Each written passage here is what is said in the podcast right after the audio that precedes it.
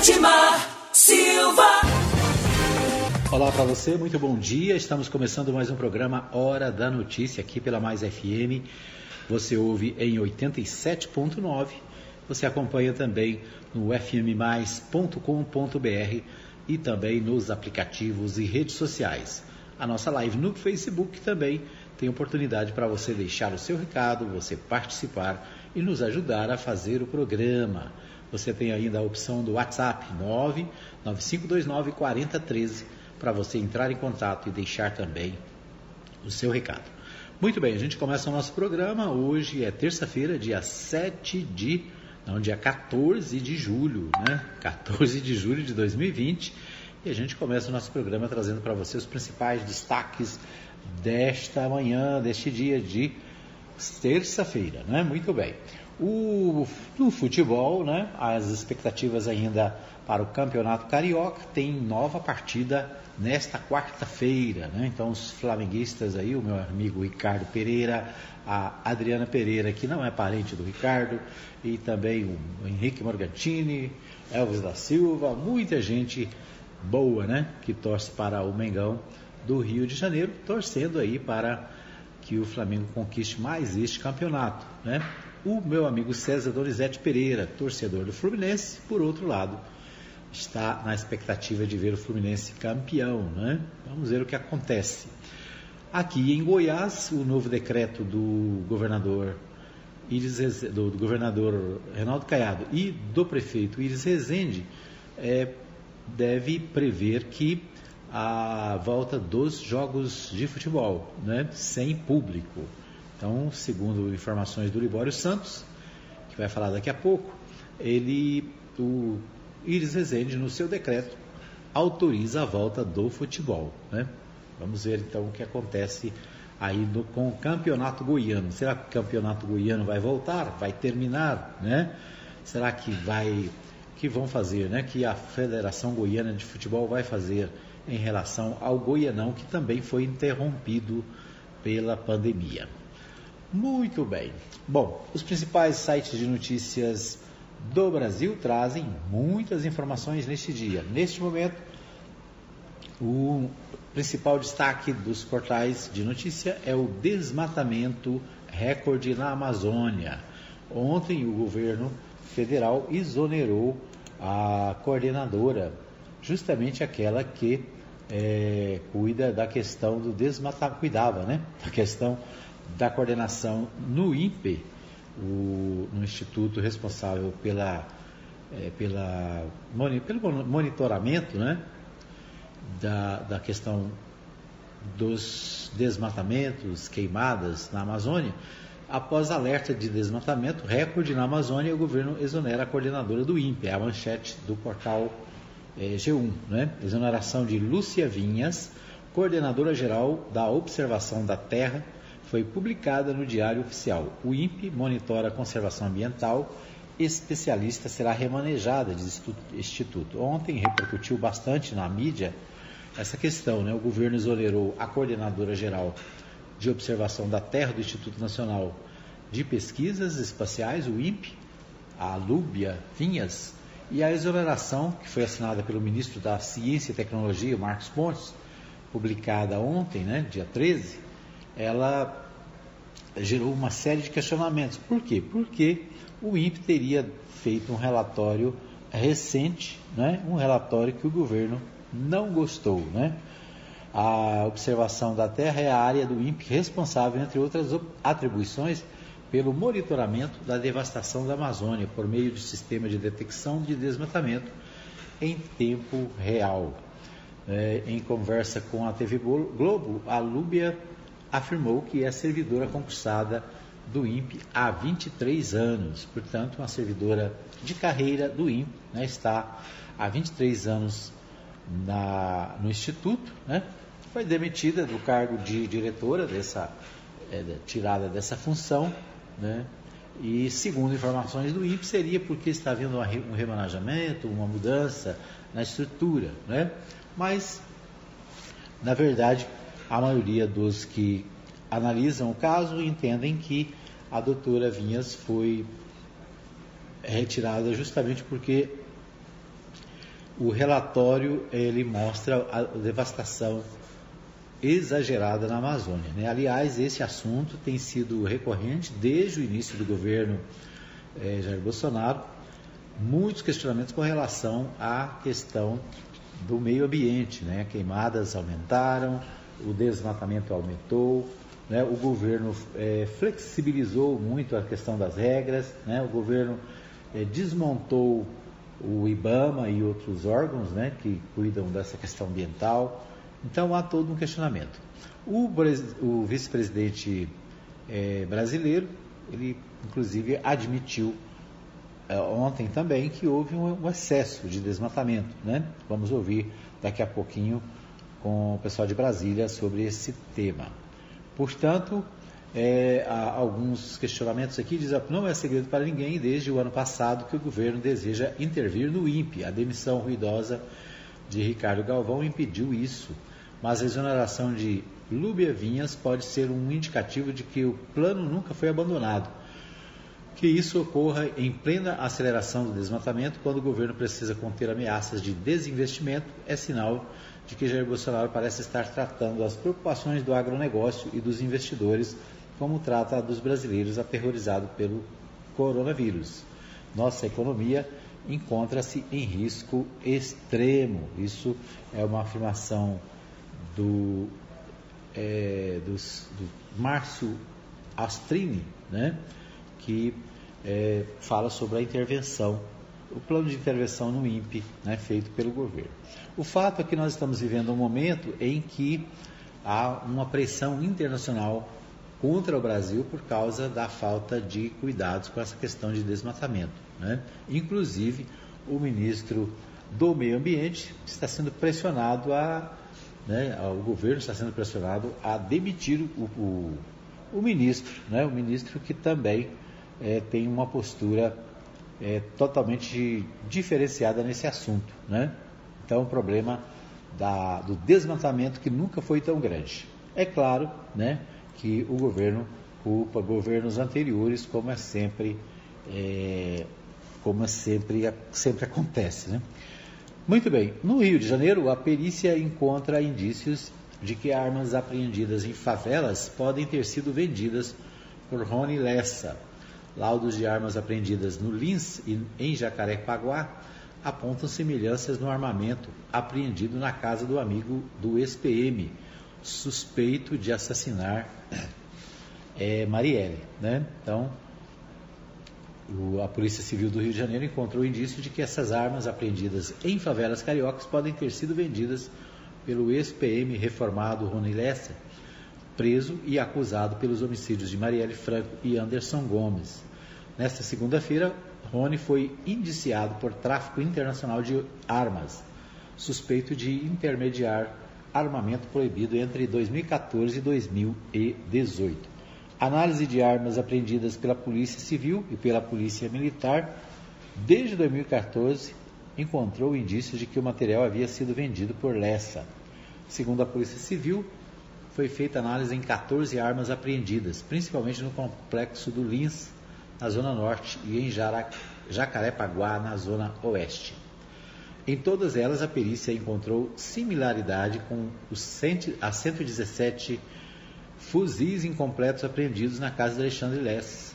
Alexandre, é, amigo, Alexandre Mota, né, amigo de Less, logo após a sua prisão. Então, né, mais uma vez, o, essas pessoas envolvidas no caso Marielle, né, também envolvidas com o tráfico de armas no Rio de Janeiro. Né? Você se lembra que o, lá na casa do Rony Lessa também foram encontradas armas né, no condomínio lá no Rio de Janeiro, no condomínio onde o Rony Lessa morava. Né? Então, é um indício de que as armas vendidas para os morros do Rio de Janeiro tenham sido fornecidas por esse cidadão. Né? Então, essa, é, esse é o destaque do portal G1 Rio de Janeiro. Vamos ver o que temos mais. Auxílio emergencial, a Caixa determina a Caixa, aliás, a Caixa termina a liberação de saques da primeira parcela para beneficiários do terceiro lote. Nesta terça-feira poderão sacar o dinheiro 1 milhão e 200 mil beneficiários do terceiro lote com aniversário entre outubro e novembro. Então ainda a, o pessoal da Caixa Econômica liberando a partir desta terça-feira, dia 14, saques e transferências da primeira parcela do auxílio emergencial para os aprovados inscritos no aplicativo e site dentro do terceiro lote e que aniversaria em outubro e dezembro, um total de 1 milhão e 200 mil trabalhadores. Ao todo, o lote inclui 5 milhões e 900 mil beneficiários. É isso, né? O calendário dos pagamentos emergenciais, do pagamento emergencial de 600 reais, né? Aquele valor que está sendo pago aos trabalhadores em situação de risco e também né, aos desempregados. Muitas pessoas necessitando desse recurso, né? A Caixa faz um trabalho de, de, de pagamentos, né? Muitas reclamações, ainda tem muita gente nas filas, muita gente que não conseguiu receber, mas o fato é que, no geral, né, isso ajuda a economia brasileira nesse momento de pandemia. Bom, o portal UOL traz a seguinte manchete: apenas três estados aprovaram uma reforma da Previdência. O governo federal foi derrotado ao tentar estender novas regras para servidores estaduais. Quase oito meses após a reforma da Previdência, menos da metade dos estados mudaram as regras para os servidores se aposentarem. Das 27 unidades da federação, 13 aprovaram critérios mais duros para funcionários estaduais. O levantamento foi feito pela Secretaria Especial da Previdência e Trabalho do Ministério da Economia. A reforma de 2019 não exige que os estados sigam as mesmas regras de aposentadoria que a União determinou para o funcionalismo federal. Porém, o governo tem buscado incentivar que os governadores também adotem medidas para melhorar a situação financeira dos regimes previdenciários. Todos os estados têm consciência de que isso é necessário e é inevitável. Vários já tomaram providências de forma que deveriam fazer mas alguns estados nem sequer começaram a discutir. Isso é preocupante, disse o secretário da Previdência, Marlon Gutierrez.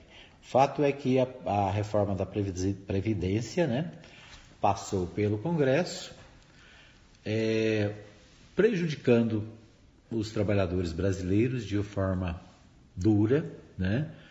E o governo insiste que os estados também façam isso, né? Os que já fizeram são Acre, Alagoas, Bahia, Ceará, Espírito Santo, Goiás, Mato Grosso do Sul, Pará, Piauí, Paraná, Rio Grande do Sul, Sergipe e São Paulo. Estes os que já alteraram as regras de aposentadorias dos servidores. Vai perguntar para os servidores se eles é, o que eles acham disso, né? Qual é a, o, o sentimento dos servidores, o sentimento dos trabalhadores, tanto é, federais como estaduais é que tiveram grandes perdas né, e dificuldades para a aposentadoria. O que aconteceu também com o setor privado. Né? Os trabalhadores do setor privado também, com a reforma da Previdência, perderam direitos. Aliás, nos últimos anos, os trabalhadores perderam direitos na reforma da Previdência, né? perderam direitos na reforma trabalhista, ou seja, todo dia né, tem alguém querendo tirar os direitos dos trabalhadores, direitos conquistados a duras penas, né? há muitos anos, com muita luta, com muito esforço, e que o governo retira sem a menor cerimônia. Né? Muito bem. O Portal UOL também, tratando de política, diz que Flávio Dino prevê possível fusão entre PCdoB e PSB após eleições de 2020. O governador do Maranhão, Flávio Dino, disse hoje em entrevista né, à CNN é, que vê como caminho possível uma aliança que inclua até mesmo a fusão ou incorporação de seu partido pelo PSB. Citado pela emissora como possível candidato presidencial em 2022 pela legenda socialista, Dino disse que jamais trocaria um partido pelo outro para concorrer ao Planalto de forma unilateral. O PCdoB tem uma relação muito próxima com o PSB. A nossa presidente nacional é vice-governadora de Pernambuco com o PSB. Temos aliança em Recife. Desde o berço temos essa aliança. É, diálogo é muito bom para o país. Eu era muito amigo de Eduardo Campos, mas nunca uma coisa unilateral minha de sair do PCdoB para ser candidato presidente pelo PSB. Isso jamais. Mas uma aproximação, uma aliança, quem sabe uma incorporação é um caminho, disse o governador maranhense. Né? O governador Flávio Dino, do PCdoB é, do Maranhão, né?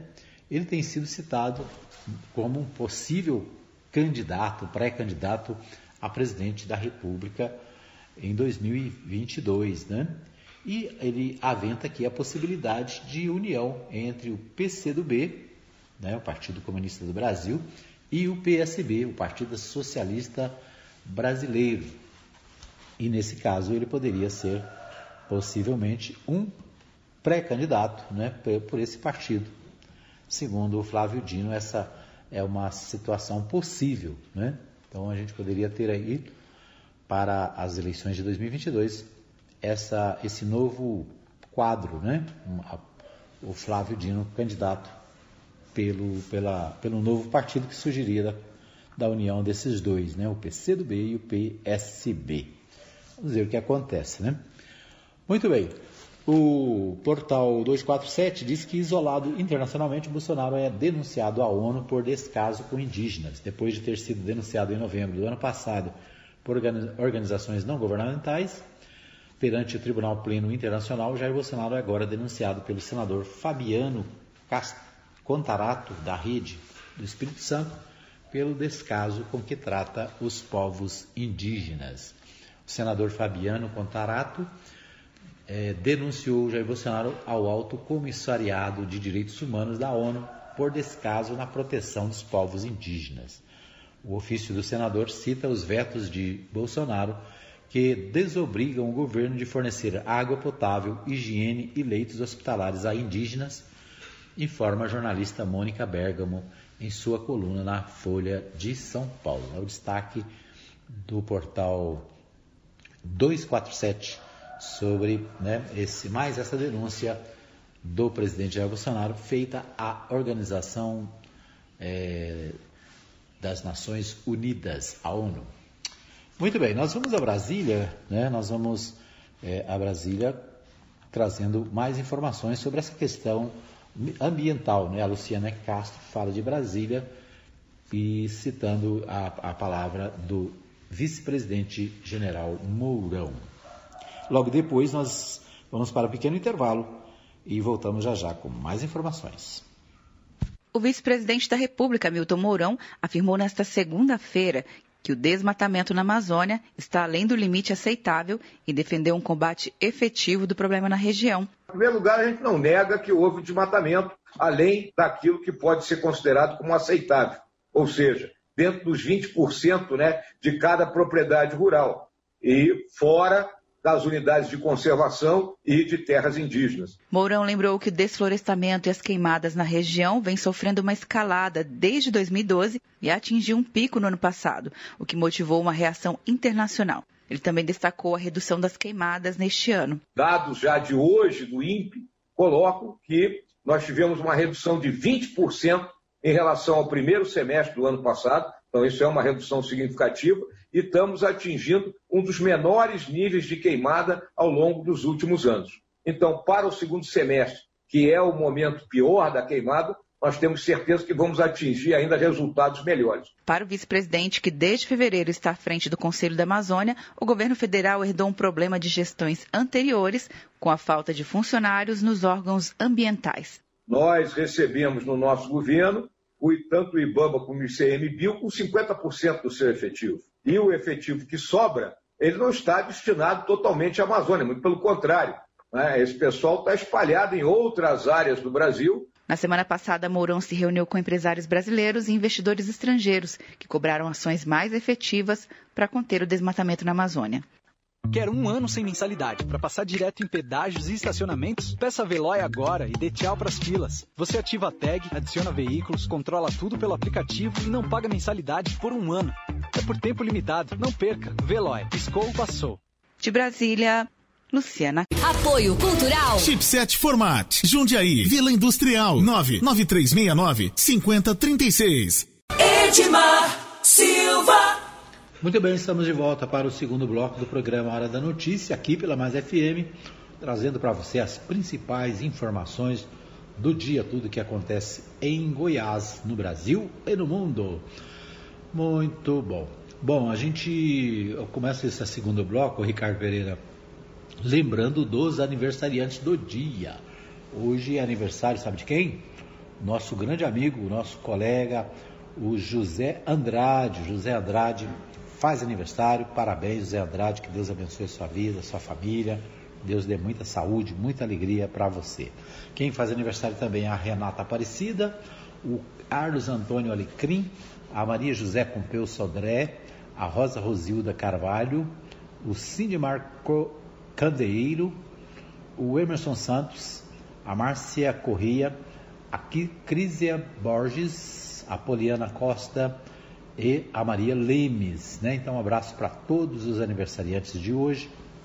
Um abraço muito especial para o nosso companheiro, nosso amigo José Andrade. É isso aí. Que Deus abençoe a vida de todos vocês, que dê muita paz, muita alegria. Bom, vamos a Goiânia com nosso amigo Libório Santos, o Libório Santos que traz para a gente as principais informações, os principais destaques da capital goiana. É com você, Libório. Muito bom dia. Muito bom dia para você, Edmar Silva, bom dia ouvintes da Mais FM. Estamos de volta de Goiânia com as principais notícias do dia do que acontece no estado de Goiás. Governo do estado assina novo decreto flexibilizando as medidas restritivas à pandemia. Eleições municipais entram no radar político. Instituições que trabalham com idosos vão receber recursos federais. Eu sou Libório Santos, hoje é dia 14 de julho, terça-feira, esses são os nossos destaques. O tema eleições começa a ganhar as ruas e já tem muito pré-candidato pedindo voto. Alguns com visitas de casa em casa, principalmente no interior, ignorando a pandemia e suas precauções. Lembrando que houve o adiamento e o primeiro turno vai acontecer dia 15 de novembro. Aqui em Goiânia, a maior cidade do estado, existem pelo menos 20 pretendentes na disputa pelo cargo de prefeito. Pretendentes de todos os tipos e para todos os gostos. O atual prefeito Luiz Rezende não diz que será candidato, também não diz que não será. Segue o figurino de todas as eleições passadas, anunciando a decisão dos minutos finais da prorrogação do jogo. Mas há quem aposte que sim. Mas um fator deve pesar bastante em sua decisão. Uma pesquisa recém-divulgada da Íris com 53% de rejeição. E, segundo analistas, as próximas eleições poderão apresentar um alto índice de abstenção. Foi sancionada a lei a qual destina até 170 milhões de reais do governo federal para instituições de longa permanência para idosos, antigamente denominados de asilos. A deputada Flávia Moraes trabalhou fortemente na Câmara Federal para aprovação dessa proposta. Essas ILPIs, as instituições de longa permanência, muitas pessoas conhecem como asilo, né, que não é mais o nome adequado, mas essas instituições elas já lutam normalmente, fora de época de Covid, com muita dificuldade de recursos financeiras. Nesse período, a nossa preocupação é muito grande porque o público que está nessas instituições são, são todos grupo de risco, né? Eles não podem ficar sem os funcionários, a equipe que trabalha. Essa equipe, ela precisa de ter os equipamentos de proteção e é preciso de todo um acompanhamento é, diferenciado, né? Uma instituição dessa que chega a ser contaminada, ela contamina vários idosos que estão no grupo de risco. Então, por isso, um cuidado ainda maior. A liberação desse recurso vai garantir a aquisição desses equipamentos, a liberação desses profissionais que estiverem contaminados contaminados para isolamento, para que outros possam ser contratados, e tudo isso demanda recurso. No giro pelo mundo do crime, cuidado com a internet e com as redes sociais. A Polícia Civil prendeu um homem de 32 anos acusado de cometer um estupro contra uma jovem depois de marcar um encontro pelas redes sociais. O acusado já tem passagens pela polícia por roubo e estupro. Falando de meio ambiente, até que enfim uma afirmação sensata. O vice-presidente da República, Milton Mourão, afirmou que o desmatamento na Amazônia está além do limite aceitável e defendeu um combate efetivo do problema na região. Mourão lembrou que o desflorestamento e as queimadas da região vem sofrendo uma escalada desde 2012 e atingiu um pico no ano passado, o que motivou uma reação internacional.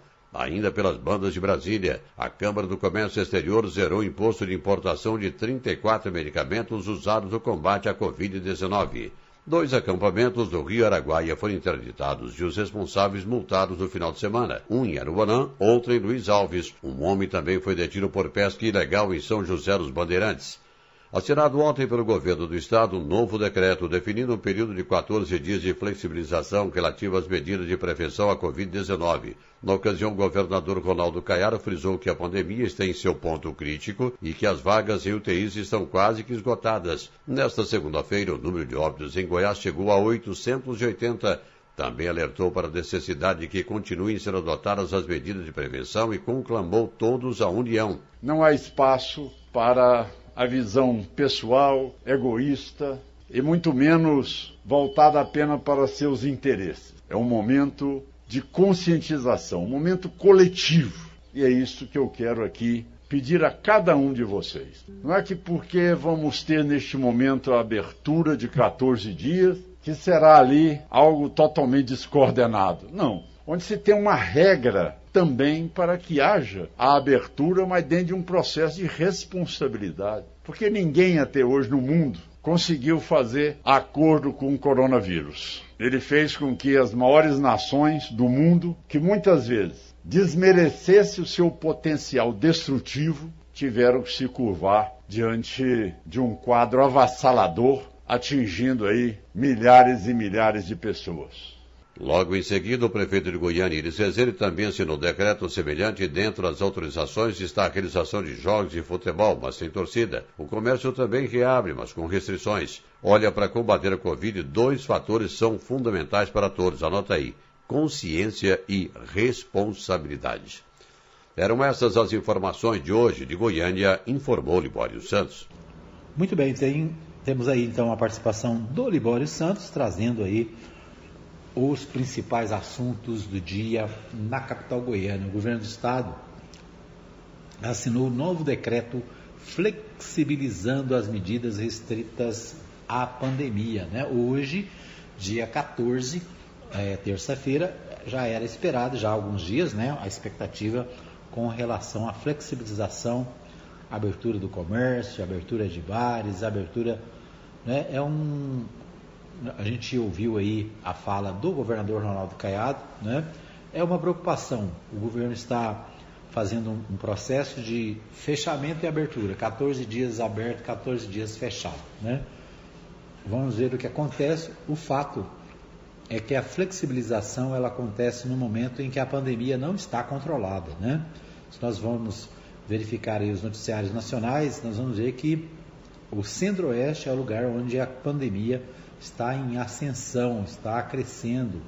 Né? Não existe é, diminuição de números. Aliás, o próprio governo está dizendo né, que é, não há leitos é, suficientes para os possíveis infectados pelo coronavírus. Né? Então é um momento delicado, é um momento em que se promove a flexibilização, a abertura de comércio, de empresas e ao mesmo tempo é um momento que precisa ter cuidado, precisa ter sabedoria, né, para evitar a contaminação. É, o próprio governador fala aí das dificuldades, né, e da responsabilidade que cada um tem que ter em relação a cuidar de si, a cuidar da sua família, né? Como o Libório disse aí, é uma questão de responsabilidade, é uma questão de você saber que é, você precisa cuidar de você primeiro e dos seus, né? Há, há, há, muitas pessoas, né, mais jovens, pessoas que acham que isso não pode, não vai acontecer com eles, que não vai acontecer na família deles, né? Mas a gente vê relato toda hora, todo dia, de pessoas que estão enfrentando e muitas vezes morrendo por causa da, da pandemia, né? Então, o Libório Santos trazendo aí a participação do governador sobre esse novo momento. As eleições municipais entram no radar político, é verdade, né? As eleições municipais, o assunto já está nas ruas, as pessoas já estão se movimentando, os pré-candidatos buscando apoio, buscando né, a, a, a, já não pode pedir voto. Não é interessante porque a pré-campanha ela pode fazer tudo o que um candidato faz menos pedir voto, né? Então é muito precisa ter muito cuidado com as palavras, né? Peço o seu voto, é, com as palavras peço o seu apoio, né? Então às vezes um, um sinônimo pode causar problema para candidatos. Então, os pré-candidatos, é, a, a, Câmara dos Vereadores, né, pré-candidatos a prefeituras, precisam ter cuidado com as suas falas para não demonstrar e não, não deixar é, o pedido de voto claro, né, ou mesmo nas entrelinhas, porque pode ter problema com a justiça eleitoral. Então, eu recebi ontem, achei interessante, um santinho né, pelo celular, onde é praticamente tudo como na campanha eleitoral é, normal, né? apenas com a expressão pré-candidato. É um, um, uma espécie de propaganda perigosa, né? que a Justiça Eleitoral pode entender como pedido de voto. Então, pode fazer muita coisa? Pode, menos pedir voto, né? menos ser, é, vamos dizer assim, específico na questão da, de pedir o voto. Né?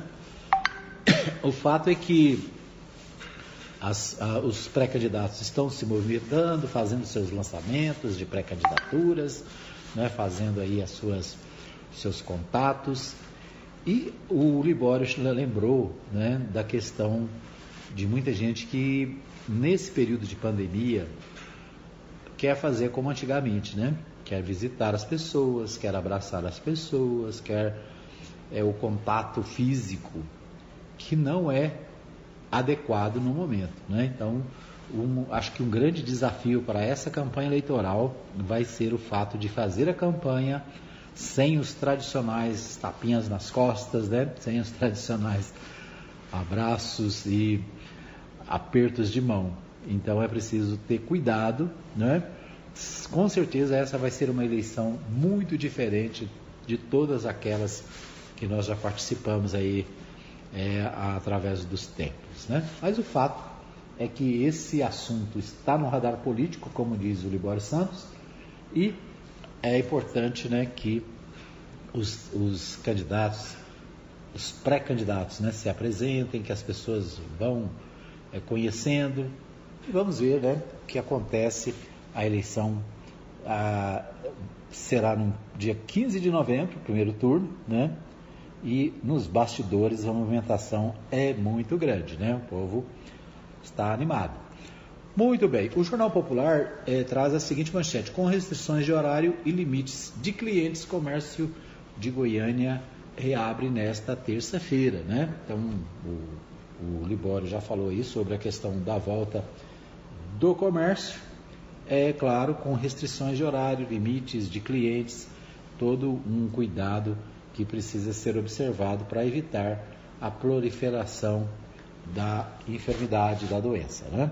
O portal do, Jornal Popular também traz o seguinte: estrutura de saúde chegou ao limite, enfatiza Caiado em O Popular. Né? Então, dois, é, como eu disse, né? você tem de um lado o próprio governo Caiado abrindo, reabrindo o comércio, né? fazendo essa flexibilização e do mesmo, do outro lado, né, o próprio governador falando da estrutura de saúde que chegou ao limite.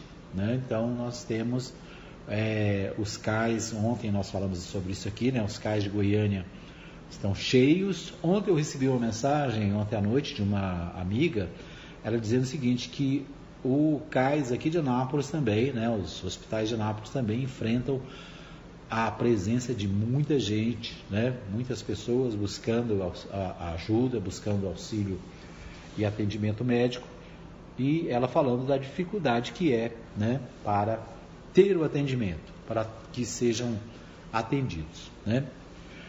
O Popular ainda traz o seguinte: o Ministério da Defesa vai à PGR contra Gilmar Mendes. O Gilmar Mendes, ministro do Supremo Tribunal Federal, fez uma declaração é, sobre a questão dos militares e a, o coronavírus. Né?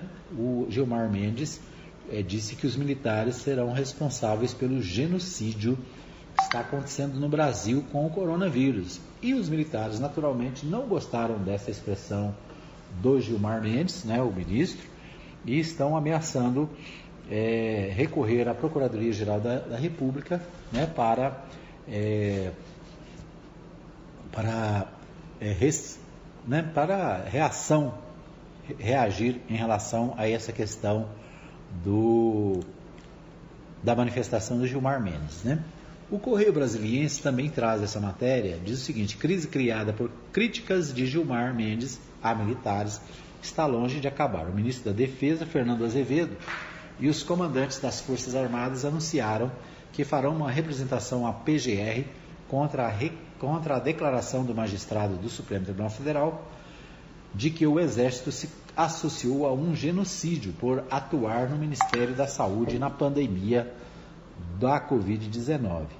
As declarações do ministro Gilmar Mendes, do Supremo Tribunal Federal, em relação à presença de militares no Ministério da Saúde, provocaram uma crise que fica maior a cada dia. Os ministros da Defesa, Fernando Azevedo, os comandantes das Forças Armadas e o vice-presidente Hamilton Mourão criticaram um magistrado. Durante uma transmissão online, o integrante da mais alta corte do país afirmou que o exército se associa a um genocídio. Ele se referiu ao fato de militares participarem da gestão e da formulação de políticas públicas voltadas ao combate da Covid no governo federal. O ministro interino da pasta, Eduardo Pazuello, é general da Ativa. Azevedo disse que vai acionar é, que vai acionar a Procuradoria-Geral da República contra o magistrado, que no entendimento dele fez acusações ilegais, com o objetivo de tentar amenizar a indisposição criada com as afirmações de Gilmar Mendes, presidente do Supremo Tribunal Federal, o Dias Toffoli, ligou para Azevedo, para o ministro-chefe da Secretaria de Governo, Luiz Eduardo Ramos.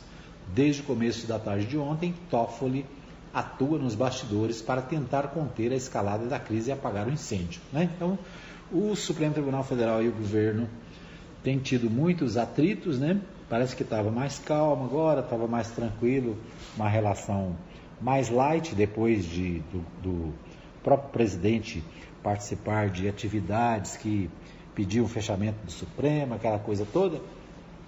Agora o Gilmar Mendes acaba botando gasolina na, na fogueira, né?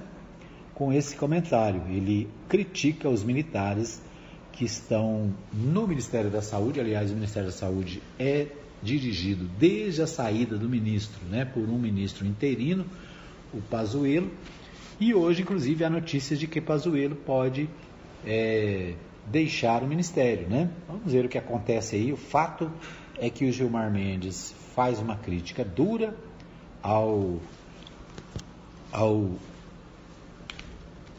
Ministério da Saúde, né, especialmente aos militares, e a confusão está armada, né, o pessoal aí buscando essa, esse embate. Com a nomeação do ministro é, da Educação, Milton Ribeiro, deputados temem fim do ensino público laico. Pouco conhecido no meio, a expectativa é de que o novo ministro seja chamado para falar na Comissão de Educação da Câmara. O, a nomeação do ministro Milton Ribeiro para Comando da Educação, cuja data de posse ainda não está definida, trouxe alívio para o Congresso por dar um rumo a um dos mais importantes ministérios do governo, mas causou também preocupação por se tratar de um religioso. O receio é de que, nos moldes da guerra ideológica promovida por Abraham Weintraub, o novo ministro venha a ferir a laicidade nas escolas públicas que têm estudantes de diversos credos. Né? É uma polêmica criada ao meu ver, desnecessariamente, né? O ministro, o novo ministro, Milton Ribeiro, é pastor presbiteriano, né? E faz parte da direção, é vice, um dos vice-reitores da Universidade Mackenzie de São Paulo. A Universidade Mackenzie é uma das universidades mais importantes do Brasil. Há muitos anos, a Mackenzie tem um destaque muito especial né, no ensino e é muitas vezes comparada às grandes universidades de São Paulo, né, como a USP, como a Universidade de Campinas, a Unicamp. E eu acho interessante porque eu acompanho, eu tenho acompanhado os jornais e eu não vi ainda uma entrevista do ministro, né? A gente vê muita opinião de jornalistas falando do, do ministro sem conhecê-lo. Esse eu acho, acho interessante, né? Não conhecem o ministro e mas estão é, apreensivos pelo simples fato de ser ele religioso, né? um pastor, a, um pastor é, presbiteriano. Né? Vamos ver o que acontece, né? vamos acompanhar aí. Certamente ele vai ao Congresso, como está sendo mencionado. Muito bem, nós vamos para o pequeno intervalo e voltamos já já com mais informações no Hora da Notícia. Apoio Cultural. Mesas e Bancos Lopes. Ligue para Valdeir Lopes e faça o orçamento. 62 99134 8410. Edmar Silva. Muito bem, estamos de volta para o terceiro e último bloco do programa Hora da Notícia. Agradecendo a todos que acompanham o nosso programa, para você que está com a gente na nossa live no Facebook. Quero abraçar o meu amigo pastor Jonas, lá em São Paulo, Jonas Nascimento lá na capital paulista, né? Sempre acompanhando o nosso programa, todos os dias participa aqui, deixa né, a sua participação no programa Hora da Notícia, acompanhando né, a nossa programação. Obrigado ao pastor Jonas, né, a, Sinira, toda a família que nos acompanham lá em São Paulo. A Dona Maria Celina também está sempre ligada, né, acompanhando o nosso programa. Quando não pode ver ao vivo no Facebook, né? Ver depois no WhatsApp, né? É isso aí. Um abraço para Maria Nalva Silva, minha querida esposa, que também está sempre ligada. Um abraço né, para o, o, meu amigo pastor Marcos Rodrigues, também sempre conectado. O pastor Saulo Batista do Nascimento, lá no Vivian Park, né? Ele, a irmã Raquel e também um abraço para todos os moradores daquela região ali do Vivian Park, do Morumbi, sempre conectados. O Alfredo Landim também está sempre ligado, vereador aqui da nossa querida Anápolis, está sempre ligado também, é, acompanhando o programa e participando sempre que possível da nossa programação aqui, trazendo as informações do que acontece lá na Câmara Municipal. É isso aí, um abraço para você que nos ouve, um, um abraço também né, para você que acompanha pelas demais redes sociais. Lembrando para você que nosso programa também está no YouTube, né? O Web TV Mais é o nosso canal no YouTube. Se você não conhece, vai lá. Todos os nossos programas estão lá para você rever, né? Algum programa antigo, algum programa é, que você quer rever no passado, aí está lá, né? Disponível para você. Muito bem, vamos a Goiânia com o Neto Reis. O Neto Reis participa com a gente é, e traz as principais informações no Goiás em dois minutos. É com você, Reis. Muito bom dia. Bom dia, Edmar Silva. Bom dia, ouvintes da Rádio Mais FM, do programa A Hora da Notícia. No ar, Goiás em dois minutos. Anápolis pode retornar para cenário de risco leve na próxima quinta-feira. Goiás em dois minutos. O prefeito Roberto Naves do PP postou em suas redes sociais um vídeo que anuncia a possibilidade de retorno do município de Anápolis para o cenário de risco leve da pandemia de coronavírus, ainda na próxima quinta-feira. Isso é possível porque no último sábado nós aumentamos nosso número de leitos em enfermaria em mais 35 leitos, com a inauguração da unidade do Leblon. Hoje estamos aumentando as unidades de tratamento intensivo lá na unidade do Norma. Nessa semana estaremos contratando mais 10 leitos, afirmou o prefeito de Anápolis, Roberto Naves, com um incremento de 53 leitos para Covid-19, exclusivos para moradores de Anápolis. O gestor ainda falou para que a reavaliação ocorra de maneira positiva, conta com a colaboração da população, cumprindo os protocolos sanitários. Goiás, em dois minutos. Homem que viralizou na web ao velar a mãe sozinho morre após ter o corpo queimado em Aparecida de Goiânia. Aos 44 anos, José Ricardo Fernandes Ribeiro, que ficou conhecido após velar sozinho o corpo da mãe, morreu em Aparecida de Goiânia, na região metropolitana da capital. Segundo o Corpo de Bombeiros, a vítima teve cerca de 80% do corpo queimado durante o um incêndio na própria casa. O fogo atingiu a residência de José Ricardo no sábado. O homem foi socorrido pelos bombeiros e levado de helicóptero ao Hospital de Urgências, governador Otávio Lage de Siqueira, ou UGOL, em Goiânia, onde morreu. Uma boa terça-feira para você, um excelente dia. Eu sou o Neto Reis e esse foi o Goiás em dois minutos de hoje. Goiás em dois minutos. Oferecimento. Suprema Contabilidade. Assessoria contábil para prefeituras, câmaras municipais e institutos de previdência social. Fone 99472 3738. Suprema Contabilidade. Ok, aí a participação do Neto Reis, né? Ele destaca a nossa querida cidade de Anápolis. Anápolis é, com aí a, a possibilidade de voltar ao cenário de risco leve, né? O prefeito tem anunciado aí novos leitos de UTI e com isso, segundo ele, né, poderia se mudar o, a questão da, do risco em Anápolis. Né? Anápolis que tem sido mencionada como uma cidade onde o risco não é tão grande, né? mas se a gente for verificar, né, o, o risco continua né, e o número também de casos tem aumentado. O portal 6 também trata desse assunto. A Anápolis já tem previsão para voltar ao risco leve da Covid-19, anuncia Roberto. No estado, rodízio de, do comércio deixa de existir e bares e restaurantes retornam às atividades. A matéria do Portal 6 diz o seguinte: em anúncio pelas redes sociais, Roberto Naves disse que Anápolis ganhou nesta segunda-feira previsão para sair do risco moderado da matriz de risco. Segundo o prefeito, existe a possibilidade real de que isso ocorra na quinta-feira, dia 16, dia que o comitê de crise avalia a situação do município para a próxima semana. No risco leve, que vigorou até algumas semanas atrás, o rodízio do comércio não existe e bares e restaurantes podem manter as atividades noturnas segundo os protocolos de saúde. Roberto explica que a mudança é provável devido ao acréscimo crescente de 35 leitos de enfermaria e 10 de UTI à estrutura da rede municipal de saúde. O prefeito também prometeu implantar outros 10 leitos de UTI ainda nesta semana, resultado, resultando em 53 para ficar à disposição exclusivamente para moradores de Anápolis com quadro de síndrome respiratória aguda grave. Então, destaque do Portal 6, né, o destaque também do meu amigo Neto Riz sobre essa previsão.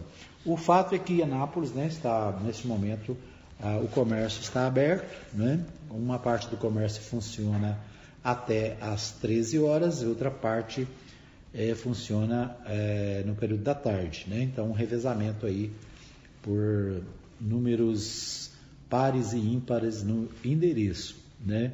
Alguns comerciantes têm reclamado porque ah, o fato de abrir parte do dia acaba concentrando os clientes no mesmo horário. Né?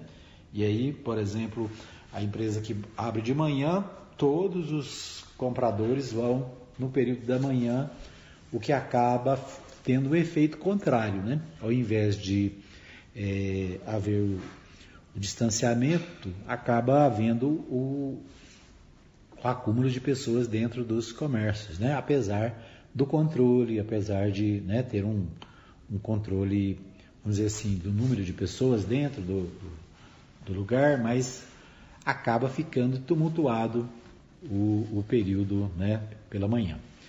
Então é o que alguns comerciantes têm reclamado. Né? É isso. Mas é, todas as alternativas têm sempre alguma queixa, alguma reclamação. É, ainda sobre a questão da pandemia, a questão da saúde, chegada de cooperativa para assumir norma Pisari rende polêmica e antecipa queixas de profissionais de saúde. O Portal 6 também destaca essa questão, é, que o Norma Pisari, ali onde era o antigo Colégio Carmo, né, no Jundiaí, ele vai ser administrado por uma cooperativa. Vamos ver o que diz aqui: redução no valor do plantão, profissionais afastados por contaminação e falta de insumos básicos estão sempre é, é, entre as polêmicas, né? A CEMUSA, claro, contesta. Médicos, enfermeiros, fisioterapeutas, biomédicos, farmacêuticos, técnicos de enfermagem, maqueiros compõem o corpo clínico do Centro de Internação Norma Pisari Gonçalves, unidade de saúde especializada para atender pacientes de Anápolis e que lutam contra a Covid-19. O espaço é edificado nas instalações do antigo Colégio Nossa Senhora do Carmo, ganhou mais 10 UTIs nesta segunda-feira e atualmente conta com 111 colaboradores que receberam com preocupação a chegada polêmica da Quadricop. É, a cooperativa assinou o um contrato com a Secretaria Municipal de Saúde no último dia 10, após ser única no segmento e apresentar toda a documentação necessária para o chamamento público por 14 milhões 212 mil 800 reais, a Quadricop será a responsável por fornecer mão de obra às unidades da pasta. Segundo a CEMUS, a contratação de empresas especializadas se demonstra mais eficiente e desburocratizada no fornecimento de pessoal em face do caráter imprevisível das necessidades profissionais. De acordo com a duração de seis, o acordo tem a duração de seis meses e a maioria dos plantonistas antes credenciados à pasta agora terão que se credenciar à cooperativa se quiserem continuar prestando serviço. Então, uma polêmica aí em relação à prestação de serviço no caso da Covid em Anápolis. Né? Então, a, a empresa, né, a instituição é a Quadricop. Vamos ver aí né, o que acontece nos próximos dias. Deixa eu ver o que mais temos aqui. É, uma matéria do Portal Contexto, não é uma matéria recente, mas é uma matéria interessante, diz que menos de 10% dos eleitores de Anápolis são filiados a partidos políticos. Ah, então, embora né, tenhamos aí muitos partidos, menos de 10% são filiados. Dos 269.417 eleitores anapolinos contabilizados até abril de 2020 pelo Tribunal Regional Eleitoral de Goiás, 26.066, 9,67% são filiados a algum partido. O índice é inferior ao do Estado, que tem 678.493 pessoas, né? 14,83% filiados a alguma agremiação partidária, entre os 4 milhões 574.694 eleitores. Né? Então temos 4 milhões 574.694 eleitores em Goiás, né? em Anápolis 269.417, né? quase 270. Esses são números de abril, mas eu creio que não tem uma mudança grande porque o prazo de filiação era até o, é, o prazo de inscrição, né, da Justiça Eleitoral era até maio, né? Então, possivelmente o número se aumentou pouca coisa. Bom, é, segundo o Popular, 33 partidos políticos, dos 33 partidos políticos registrados no TSE, 32 contam com filiados em Anápolis. Apenas a UP, Unidade Popular, fundada em dezembro de 2019, está fora da lista de partidos ativos no município. O PV é a agremiação com o maior número de filiados, 3.236. corresponde a 12% do número total de eleitores filiados a partir de Anápolis. Interessante, né? O PV é, tem o maior número de filiados. O, deixa eu ver quem mais temos aqui. Outras, apenas outros três partidos contam com mais de 2 mil filiados. O Partido dos Trabalhadores tem 2.993. 11,48%. Então o PT é o segundo maior partido de Anápolis, tem quase 3 mil filiados. Né? O terço, logo depois vem o PSDB, o PSDB tem 2.846, 10%, 10,91%. O MDB vem em seguida com 2.245 é, membros, filiados. Né? Então, o número de filiados é, nos partidos políticos da cidade. Né? Então, em primeiro lugar, o PV, né? com 10.187, é isso? 10.187. É, o partido tem 31,76% do total. Não, esse aqui, uma confusão. É, então o PV é o primeiro, né? Voltamos aqui. O PV é o primeiro, o segundo é o PT, depois o PSDB e o PMDB o M, aliás, MDB, né? agora é MDB.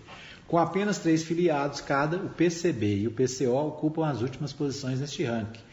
O DEM, Partido do Governador do Estado de, do estado de Goiás, né, tem 1.699 filiados. O PSL, partido pelo qual se elegeu o atual presidente da República, tem 703. O Progressistas, do prefeito de Anápolis, é o quinto colocado, tem 1.991 filiados. Né? Então, dados da Justiça Eleitoral aqui de Anápolis, né, destacados pelo jornal, portal do jornal Contexto, né, como eu disse, essa matéria é do mês do dia 24 de junho, né, do mês passado, mas está ainda atualíssima.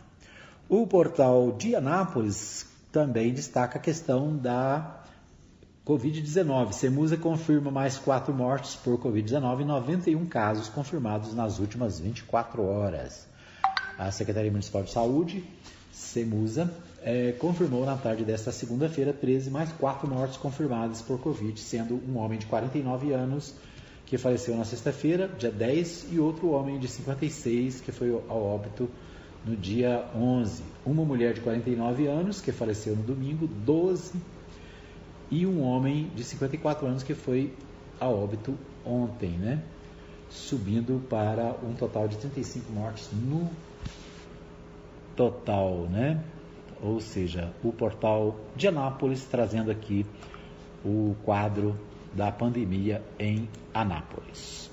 Muito bem, nosso tempo está esgotado, Ricardo Pereira. Quero agradecer a todos que nos acompanharam nesta terça-feira. Lembrando que o nosso programa tem a reapresentação às 20 horas e, se Deus quiser, amanhã, a partir das 8 da manhã, estaremos de volta com mais um Hora da Notícia. Um abraço a todos, que Deus abençoe, que seja um dia tranquilo, né? Uma noite tranquila para quem nos ouve à noite. E amanhã, se Deus quiser, estaremos de volta a partir das 8 da manhã. Um abraço a todos, obrigado e até lá.